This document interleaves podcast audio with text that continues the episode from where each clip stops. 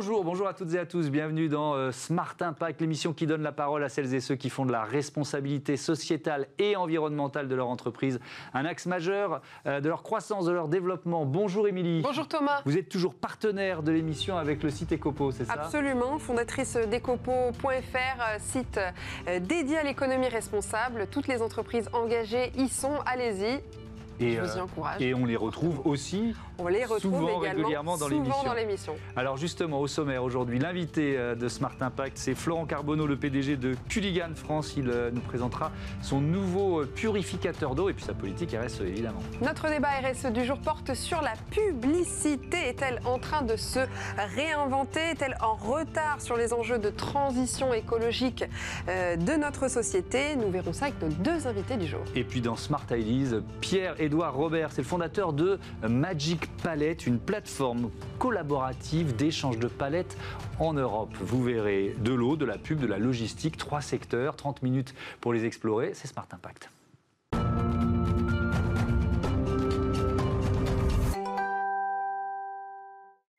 Bonjour Florent Carbonneau, bienvenue. Bonjour. Bonjour Thomas, bonjour Émilie. Vous êtes donc le, le PDG de Culligan pour la France, la Belgique et, et la Suisse. Culligan, c'est une entreprise américaine créée en 1936, installée en France en 1960. Et donc, votre métier, c'est l'eau. Ben oui. Et moi, j'aimerais partager un chiffre en démarrant. Vous savez, en France, on a, dans notre beau pays, on a de l'eau parfaitement potable au robinet. Et pourtant, il y a 9 milliards de bouteilles en plastique qui sont consommées par an. Et donc, nous, ce qu'on fait, c'est des, pu- des purificateurs d'eau chez les particuliers pour consommer de l'eau de qualité sans bouteilles en plastique. On fait la même chose dans les entreprises avec des fontaines et puis aussi des ad- adoucisseurs d'eau pour se débarrasser du calcaire dans la maison. Et alors, on peut encore progresser dans, dans- dans- dans ce domaine des euh, adoucisseurs d'eau, parce qu'on ne va pas remonter à l'origine de l'entreprise. Culligan, c'est le nom du, créateur. On est aux. États-Unis dans les années 30, c'est ça Qu'est-ce qu'il invente? 1936. Ouais. 1936, Emmett Culligan, en jouant avec une, une boîte à café et, et avec du zéolite, hein, une matière naturelle, Ouais. il filtre l'eau et il se rend compte qu'il peut débarrasser les maisons du calcaire. Et après, il va prendre son costume, ses chaussures à l'américaine, Ouais. porte à porte, et il va aller prêcher la bonne parole et, et présenter ses produits. Alors, Et- qu'est-ce que vous enlevez justement? Oui, vous enlevez du calcaire. Qu'est-ce que vos filtres enlèvent euh, Alors, l'adoucisseur d'eau, il enlève le calcaire. Et en enlevant le calcaire, il vous permet d'éviter de la surconsommation énergétique. Parce qu'un ballon d'eau chaude en, tartrée, c'est euh, plus de 20% de, surconsommation énergétique. Il vous permet aussi de euh, consommer moins de shampoing et de produits lessiviels. Parce que le calcaire neutralise ces produits. Donc c'est uniquement sur le calcaire, parce qu'on pourrait se dire un purificateur d'eau, ça peut enlever d'autres choses, mais non, pas besoin puisque l'eau est ça, c'est potable. les adoucisseurs. Et puis après, on a des, des, D'accord. des- des filtres, des purificateurs d'eau qui s'installent sous évier et qui permettent d'enlever le chlore, le goût du chlore, les pesticides et les résidus médicamenteux et évidemment les bouteilles en plastique. Mais donc, ça veut dire que vous recherchez encore, il y a un budget recherche et développement chez Culligan, vous inventez encore de nouveaux, de nouveaux systèmes? On, on vient de lancer un nouveau produit, il s'appelle Culligan Intense. Ça fait trois ans qu'on y travaille avec nos, avec nos partenaires fournisseurs à l'intérieur du groupe. Et effectivement, nos, nos filtres, nos osmoseurs, à l'origine, ils prenaient pas mal de place sous évier. Là, on a rendu ce filtre ultra compact pour le rendre accessible à tous dans les, dans les, dans les, euh, dans nos maisons dans les appartements. C'est ce que vous avez avec vous là Alors quoi, voilà, ça, c'est le, ça c'est le click and drink. Ouais. Hein, le click and drink. Avant, euh, pour nos osmoseurs, on, on faisait un trou dans le plan de travail, on mettait un deuxième robinet. Mhm. Maintenant, on a le click and drink, on l'allume et euh, l'eau Culligan est dérivée et arrive dans votre propre robinet. Donc c'est euh, pareil, on peut le mettre partout. Alors, moi, je suis un consommateur d'eau du robinet. Je J'achète plus de bouteilles plastiques depuis longtemps. Bravo Thomas. Oui, mais, mais je vais être très honnête avec vous. Je suis pas convaincu. Je me dis, l'eau du robinet, elle est hyper, euh, elle est contrôlée, elle est saine. euh, à quoi ça sert de rajouter, euh, de rajouter un produit comme ça? Essayez de me convaincre, tiens. Eh ben, avec plaisir, avec plaisir. Mais vous, ça va être compliqué parce que vous êtes sensible à l'environnement. Mais il y a 40% des Français qui consomment de l'eau en bouteille. Pourquoi, votre avis? 40%. Parce qu'eux, ils n'ont peut-être pas forcément confiance dans l'eau du robinet, parce qu'ils n'aiment pas le goût du chlore. Mais il y a d'autres alternatives. On peut faire mieux que ça, que consommer toutes ces bouteilles en plastique. Vous savez, une bouteille sur deux n'est pas recyclée et finit dans les océans. Ou alors parce qu'ils boivent de l'eau euh, pétillante, c'est ça? Ou alors ils boivent euh, de l'eau pétillante. Oui, c'est un autre sujet. Mais, on, est dans un débat, si vous voulez, sur, euh, sur l'eau pétillante. Je vais donner quelques chiffres sur euh, Culligan en France. C'est plus de 1200 salariés répartis dans 70 agences et un chiffre d'affaires de 130 millions d'euros. Est-ce que vous avez évalué l'impact? Parce qu'effectivement, vous le dites, c'est moins de plastique, moins de transport aussi de, de travailler comme ça et de mettre en avant l'eau du robinet. Ouais, c'est moins de transport. Par exemple, nos fontaines bonbonnes, dans les entreprises, on les a converties en fontaines réseau. Et ça veut dire quoi ça? ça veut dire qu'au lieu d'avoir une fontaine avec une bonbonne d'eau, maintenant on branche une nouvelle fontaine sur l'arrivée d'eau et on filtre cette arrivée d'eau.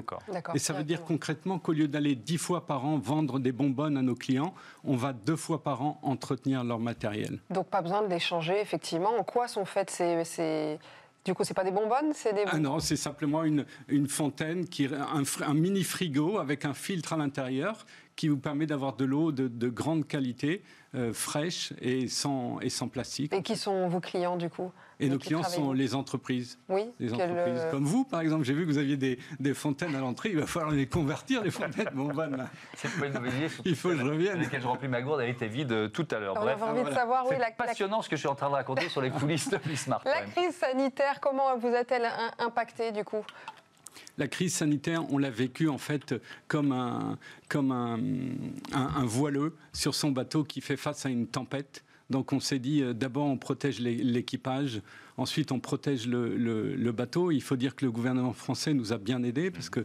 évidemment, pendant le confinement, on n'a pas pu travailler. Donc euh, merci pour ces aides.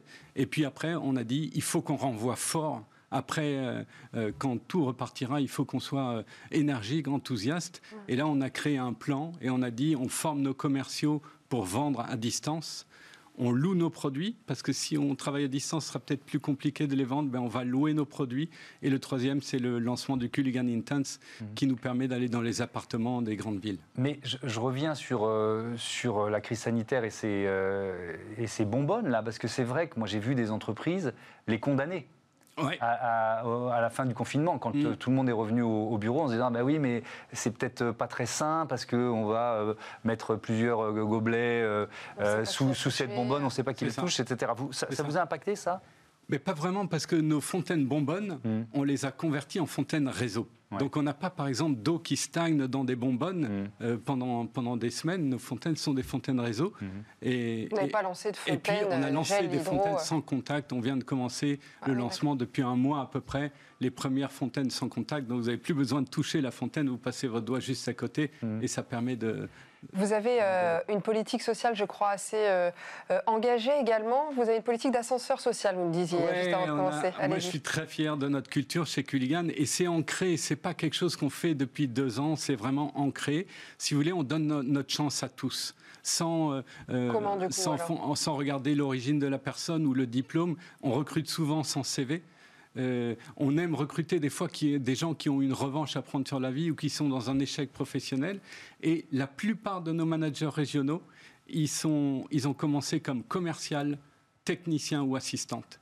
Et on leur donne une chance. S'ils manquent un peu euh, de niveau d'études, ben on les renvoie à l'école ou on investit dans du coaching. Et ça, ça crée un engagement très, très authentique chez Vous veillez aussi à la, Justement, oui, vous veillez à la, parité, au, au handicap, à des on veille, veille pas forcément à la parité ou handicap spécifiquement, on veille à donner la chance à tous. Voilà, quelqu'un qui, euh, euh, quelqu'un qui a de l'envie et, qui a du talent, ben on, s'assure qu'il progresse chez Culligan. Et sur, euh, sur 20 directeurs régionaux, il y en a 15 qui sont issus de l'école Culligan, c'est-à-dire qu'ils ont été promus deux ou trois fois dans leur carrière chez Culligan. Quand vous dites l'école Culligan, c'est une expression ou il y a vraiment une école d'une certaine façon que vous dites On renvoie les gens à l'école? Non, c'est notre ADN, mais par exemple, pour Patricia et Christelle, qui étaient assistantes de service au début, elles ont voulu progresser, on les ont envoyées à l'IAE d'Aix-en-Provence faire un master du service. Et aujourd'hui, elles sont directrices du service hmm. à Lyon et à Avignon. Alors, on parle de, de, de, l'eau comme ressource rare. Est-ce que vous avez un engagement sociétal pour préserver cette ressource? On a un nouvel engagement. Euh, c'est un partenariat avec Mille et une fontaines. On a rencontré les, les, responsables de Mille et une fontaines et on a eu un véritable coup de cœur pour ces, pour ces deux femmes qui en fait apporte de l'eau potable aux enfants au Cambodge. Et il faut savoir qu'en 2020, il y a un enfant qui meurt toutes les 90 secondes parce qu'il n'a pas accès à l'eau potable. Et donc nous, on, a dit, on va, on va vous aider.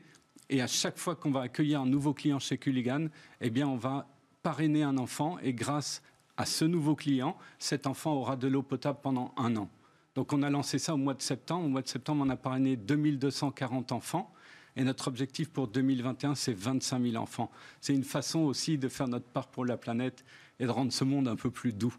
Quand vous dites un nouveau client, euh, ça veut dire que si vous m'avez convaincu, je ne suis pas encore sûr, et que, que j'achète votre nouveau purificateur, il y aura une partie de, du prix d'achat qui, euh, qui sera reversée à cette association? C'est ça. On parraine, on parraine chaque client, on, fait un don à l'association qui va, elle, l'utiliser au Cambodge pour, euh, hmm. pour donner de l'eau potable aux enfants. Faire, faire sa part, euh, comme ce petit colibri qui est sur cette gourde. Qu'est-ce que c'est que cette gourde ben, C'est cette idée que euh, quand, au lieu d'utiliser, vous savez, une famille de 4 personnes, c'est plus de 1000 bouteilles en plastique par an. Voilà. Si vous mettez le Culligan Intense dans votre euh, cuisine, Thomas, hein, par exemple, ben, vous n'allez plus utiliser de, bouteilles en plastique. Nous, l'impact de Culligan, c'est 130 millions de bouteilles en plastique non consommées, non produites par an. Hmm. C'est à la fois gigantesque et c'est un tout petit, tout petite goutte d'eau par rapport aux défis qu'on a sur Oui, mais c'est possible, pardon, mais c'est possible aussi sans vos produits. Euh, l'eau du robinet, elle est potable. Mais c'est possible sans nos produits. Moi, je, nous, ce qu'on voudrait, c'est que les 40% des gens qui achètent de l'eau en bouteille, ils pensent à nos produits comme une alternative, certains en tout cas.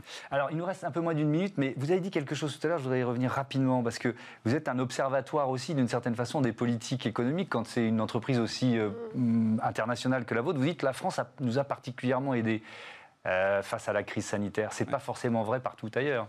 Non, c'est pas forcément vrai. Aux États-Unis, on a, on a mis des gens au chômage mm. euh, parce qu'il n'y avait pas les aides de l'État. En Italie, euh, qui est un grand pays pour Culligan, on avait des aides beaucoup moins conséquentes. Et donc euh, là, il y a un aspect social qui mm. est très dur pour les salariés. Voilà, et il faut le rappeler régulièrement parce qu'on a tendance à l'oublier. Merci beaucoup, Florent Carbonneau. À bientôt sur, sur Bismarck. Tout de suite, notre débat sur la publicité. On en parlait déjà hier dans cette émission. On va aller plus loin. Outil de surconsommation ou alors de transformation de notre société?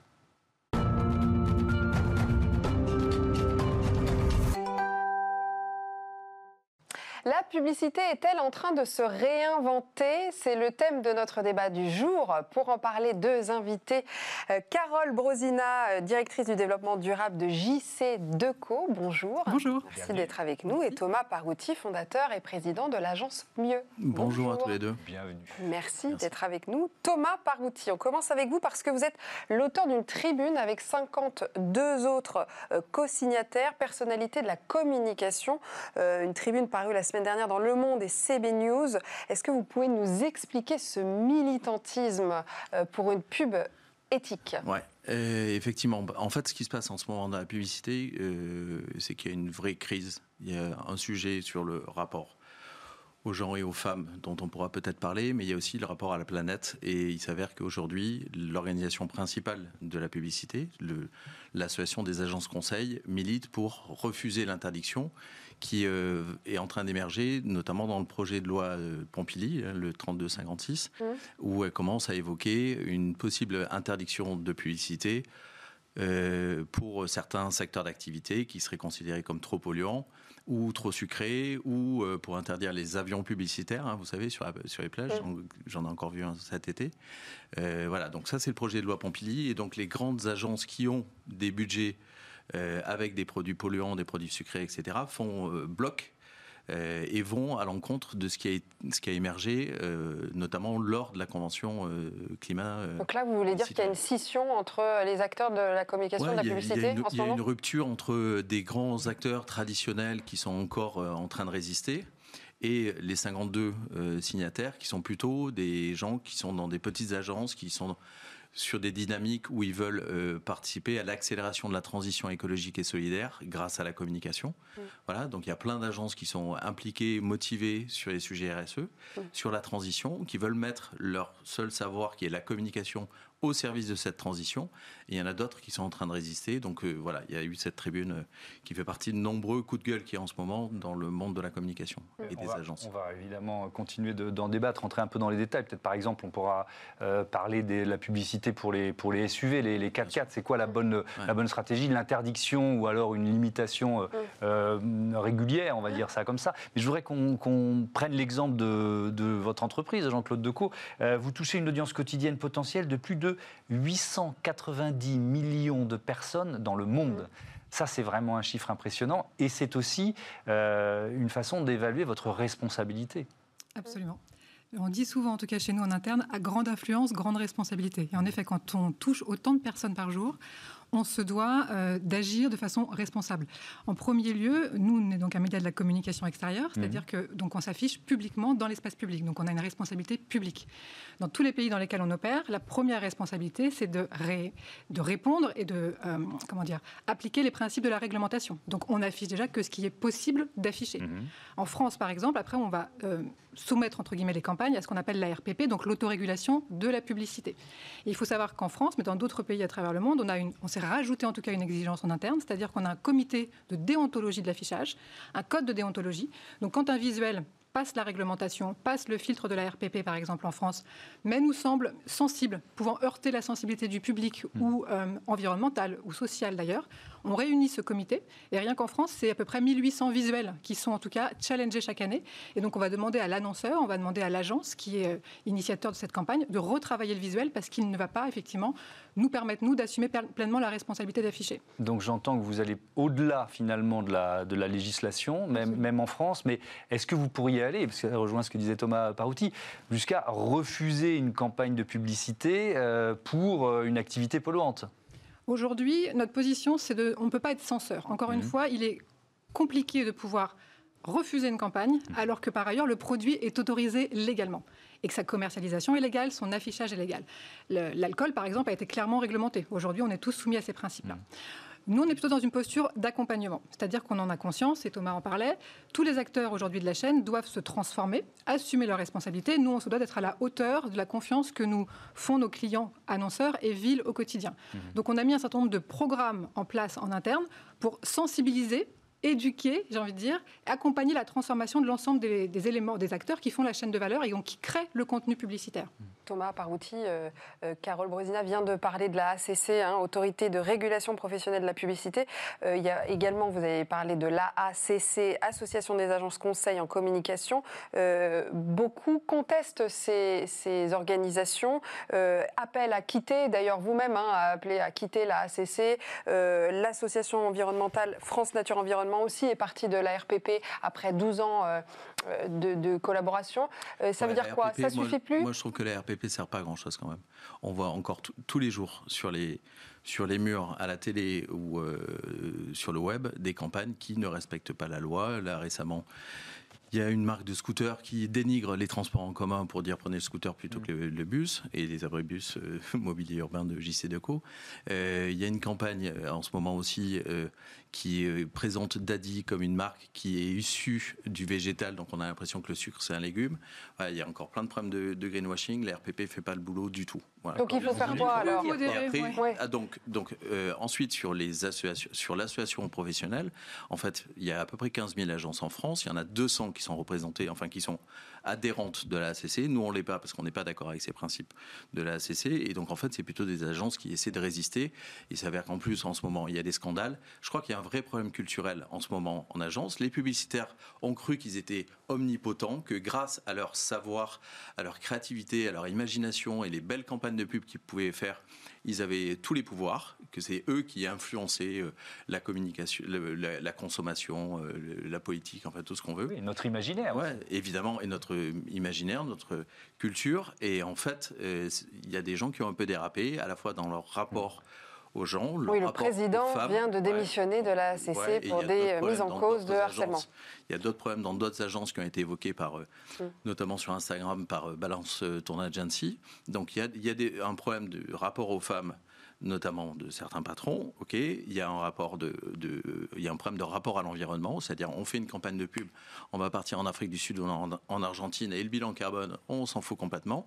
Voilà. Et de la même façon, dans les messages qu'on envoie, quand on voit une pub de parfum où on est obligé de mettre cinq ou six femmes à poil à la fin de la publicité pour montrer que le mec il est hyper fort et que son parfum est vachement bien il y a un problème culturel. Donc, il faut absolument travailler sur la sensibilisation, l'éducation. Il faut que les patrons et tout le monde soient exemplaires. Il faut qu'il y ait des notions un peu peut-être vieillottes comme la morale, le respect qui reviennent un peu. Mais on, le monde de la pub est un peu parti en vrille. Et il y a des gens qui parlent de ce sujet-là depuis 10 ans mhm. et qui ne sont pas assez écoutés. Il y a des petites agences en province qui ont parlé de ça il y a 10 ans et qui ne sont pas fait écouter. Mais est-ce qu'il faut aller jusqu'à l'interdiction, euh, Carole Brosina? Et je reprends l'exemple des, par exemple, des publicités pour les gros 4x4, les SUV. Je ne crois pas. Aujourd'hui, toutes les entreprises sont en transformation. Je suis directrice développement durable. Toutes les boîtes, aujourd'hui, toutes les entreprises ont une direction de développement durable, ont effectivement une stratégie de transformation. Faire une, transition brutale, ça ne s'appelle pas une transition. Donc il faut accompagner cette transition, effectivement, et je pense qu'il faut avoir peut-être des mesures coercitives, il faut avoir des mesures d'encouragement, il faut avoir des mesures qui vont inciter au changement, mais interdire pour interdire, je ne suis pas sûre que ça réponde à, la, à, l'enjeu qui est la nôtre. Une entreprise, on le sait bien, elle a besoin de temps pour se transformer, elle a besoin d'investissement pour transformer un outil industriel, pour transformer son produit, sa marque. Aujourd'hui, on a des études comme Meaningful Brands qui montrent, qui, qui est publié par Avast chaque année, qui montrent que 77% des marques pourrait enfin, disparaître dans l'indifférence générale. Quand vous êtes face à un chiffre comme ça, une marque ne peut que se transformer. Maintenant, il faut juste leur donner le temps de transformer leur outil industriel, leurs produits, leurs services, même si l'urgence écologique, elle est là, et on agit tous à notre échelle. Mais la transformation brutale, on peut entendre ça. C'est ce que disait Julien Carrette, le patron de Davas Paris hier, qui était, qui était notre invité. Il disait si on interdit ces publicités, eh ben on prive aussi les marques d'une partie de rentrée financière qui leur permettent de, travailler leur transition vers euh, euh, des modèles euh, plus vertueux. Vous voyez ce que je veux dire Moi, je ne suis pas tout à fait d'accord. voilà. Est-ce que la révolution peut être douce, en fait? Ben Oui, et de toute façon, en l'occurrence, la loi Pompili, enfin le projet de loi Pompili, mm. prévoit d'arrêter, pas tout de suite, mais en 2022, la publicité sur les SUV de plus de 138 grammes au kilomètre. Donc en dessous 130 grammes, il y a plein de SUV, donc on va continuer à avoir des SUV, euh, de voir des SUV à la publicité. Mais il y a, il y a 50 ans, je pourrais vous ressortir des vieilles pubs de Camel qui faisaient de la pub à la télé avec un médecin qui disait Camel est une meilleure marque de cigarettes que les autres. Mm. On a décidé d'arrêter. Je pense que euh, aujourd'hui, on est tous d'accord pour ça. Est-ce que dans 10 ans, on se dira Putain, en 2020, on faisait encore de la publicité pour les SUV. des produits. Ben, il faut une transition, mais en l'occurrence, c'est ce qui est prévu. Euh, il faut une transition pour petit à petit arrêter de montrer, de créer cet imaginaire où en fait. Euh, euh, voilà, tout le monde, grâce à la richesse, peut gagner, enfin peut montrer, peut rouler en SUV. Enfin, je pense qu'il faut qu'on soit les premiers acteurs. Nous, on a une force extraordinaire qui s'appelle la communication, qui peut accélérer la transition. Donc il faut embarquer le monde, l'économie, le monde de la consommation vers cette transition et vers des produits plus responsables. Merci beaucoup. Merci, à tous les deux. Débat passionnant. On aura le temps d'y revenir et l'occasion d'y revenir, j'en suis euh, convaincu. Tout de suite, c'est euh, Smart Ideas, logistique et palette au menu.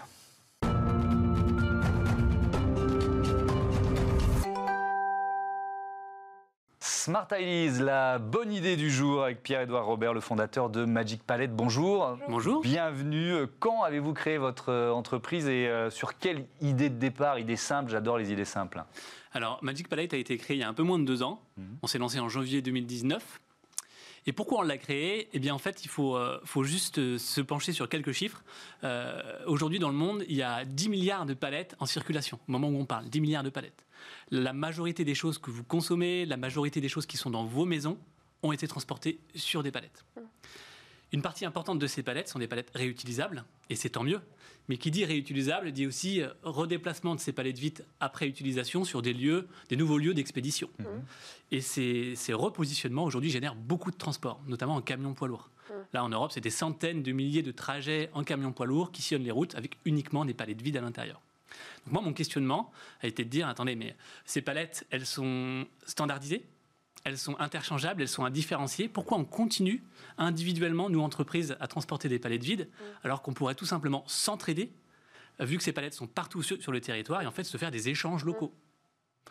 Moi, industriel à Toulouse, euh, au lieu de rapatrier des palettes euh, de Nantes, par exemple, sur mon usine, pourquoi je ne vais pas en récupérer chez mon voisin?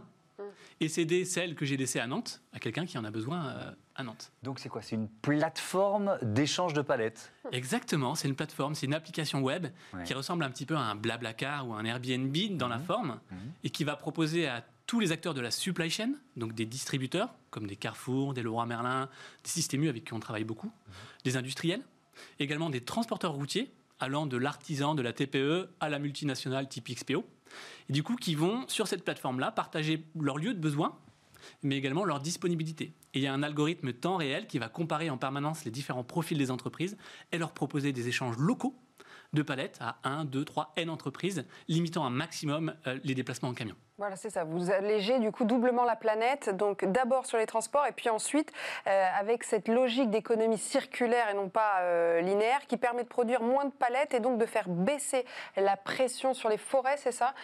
Oui, au Puisque les palettes sont évidemment faites en bois, on ne l'a pas dit, mais... Exactement, exactement. ouais. Au bout, c'est ça notre métier. Nous, dans nos bureaux, on a des écrans géants, on suit deux indicateurs. Mhm. Euh, la quantité de CO2 qui n'ont pas été émis grâce à la suppression des trajets camions et euh, les arbres qu'on a sauvés. Alors là, vous en êtes où d'ailleurs, vos, vos Bah, chiffres? Alors là, euh, le chiffre que- qui est assez évident aujourd'hui, qu'on suit vraiment en temps réel, c'est la quantité de kilos de CO2 qui n'ont Mmh. pas été évités. On est à 620 000 kilos de CO2, mal. donc 620 tonnes de CO2. Les arbres, c'est un petit peu plus compliqué. Mhm. On sait qu'on a un impact, typiquement parce qu'on donne euh, plusieurs vies à- aux palettes d'occasion. Donc ça veut dire moins de rachats, moins de sillage Mhm. et moins de déforestation, effectivement. Alors, euh, vous êtes là aussi parce que l'actualité de Magic Palette, c'est que vous venez de lever 2 500 000 euros pour vous développer. Vous allez en faire quoi de cet argent? C'est quoi l'idée? Alors, il y a trois objectifs. Le premier, c'est accélérer notre déploiement. Aujourd'hui, on a une communauté de 160 entreprises, euh, vraiment de tailles diverses et variées, hein, euh, qui s'entraident sur cette problématique-là. Il faut qu'on aille beaucoup plus loin. C'est déjà un seuil intéressant, hein, parce qu'on génère énormément d'économies de, CO2 et d'argent aussi. Euh, mais il faut qu'on aille plus loin. Euh, en France, rien qu'en France, c'est des dizaines de milliers de membres qui doivent rejoindre cette plateforme pour le bien de tout le monde. Mm. Et à l'échelle européenne, à l'échelle mondiale, on est sur des centaines de milliers de membres potentiels. Donc, il faut des bras, il faut des ressources, il faut des outils aussi. Le deuxième axe, c'est la technologie. Aujourd'hui, on a développé une brique euh, qui fait économiser déjà beaucoup d'argent et de CO2 à tous ces acteurs-là, Mhm. mais c'est qu'une brique parmi d'autres. On est déjà en train de travailler sur des nouvelles fonctionnalités à création de valeur, notamment pour tous ces acteurs de la supply chain, et on les co-conçoit avec eux d'ailleurs. Donc le produit en deux, et en trois, c'est l'international. Aujourd'hui, on est en France, Mhm. demain, on est en Europe, et après-demain, on est dans le monde entier, et on, fait un- on plante un premier drapeau l'année prochaine avec la, la Pologne et le Pays-Bas. Vous êtes combien pour le moment chez Magic On, Planet? on est 20. Planète. On est passé de, de 5 à 20 en deux mois. là. Ouais. Ah oui, 5 c'est- à 20, c'est- bien. c'est pas mal. c'est aussi lié. Et vos engagements à du coup sociaux, sociétaux, est-ce que vous avez commencé sur ces chantiers? Puisque vous êtes très axé environnement pour le moment Euh, oui, on est très axé environnement. C'est vraiment notre étoile de berger. C'est ce qu'on suit au jour le jour. Après, euh, bien sûr, on, est, euh, on développe aussi beaucoup de valeurs d'entreprise. C'est notamment au démarrage d'une entreprise. C'est bien de créer cet ADN-là. Effectivement, mais aussi beaucoup de valeurs éthiques et sociales dans, dans l'entreprise. Il y a une question qu'on a oublié de vous poser. C'est vous gagnez comment votre vie? C'est- Ils sont abonnés, ils payent pour s'abonner les, les, les, les entreprises C'est quoi, le- des, c'est des packs, en fait. C'est des packs prépayés. euh, Magic Pack. à- Magic Pack, allant en fait de la gratuité pour les artisans, les TPE. On a décidé de les aider gratuitement. Mhm. Et notamment parce qu'à leur échelle, finalement, c'est encore plus douloureux pour eux comme problème. Mm. Et puis le contexte euh, actuel fait que du coup, eux souffrent en premier. Donc du gratuit pour eux. Donc on leur fait économiser de l'argent Mhm. et du CO2. Et après, des packs vraiment alignés sur les différentes tailles, les différents enjeux, volumes, palettes de nos entreprises. Donc ça va être un pack 10 000, 10 000 palettes, des packs 50 000, jusqu'à 200 000 palettes, notamment pour les gros de, de l'industrie et de la distribution. Et leur abonnement euh, dépend de la, la quantité de palettes euh, qui, qui, que vous Exactement. allez leur Ils faire consomment le économiser. pack au fil de l'eau jusqu'à arriver au bout. Et après, ils en reprennent un autre, plus gros, si on a fait notre boulot. On a compris le modèle économique. Voilà. Merci beaucoup. Merci, Merci. Pierre-Edouard Robert. Bon vent Merci beaucoup. euh, à Magic Palette. Bon développement grâce à cette levée de fonds. Voilà, c'est la fin de cette émission. Euh, je vous dis pas à demain. Eh ben non, je ne serai pas là, Thomas. C'est- Bah oui, parce qu'il faut prendre quelques jours de repos. hein. C'est Nathalie Croiset qui, euh, qui vous remplace et que j'accueillerai avec euh, bonheur. Euh, L'émission demain, c'est 9h, midi, 20h30, comme tous les jours sur Bismart. Ciao. Chaîne des audacieux.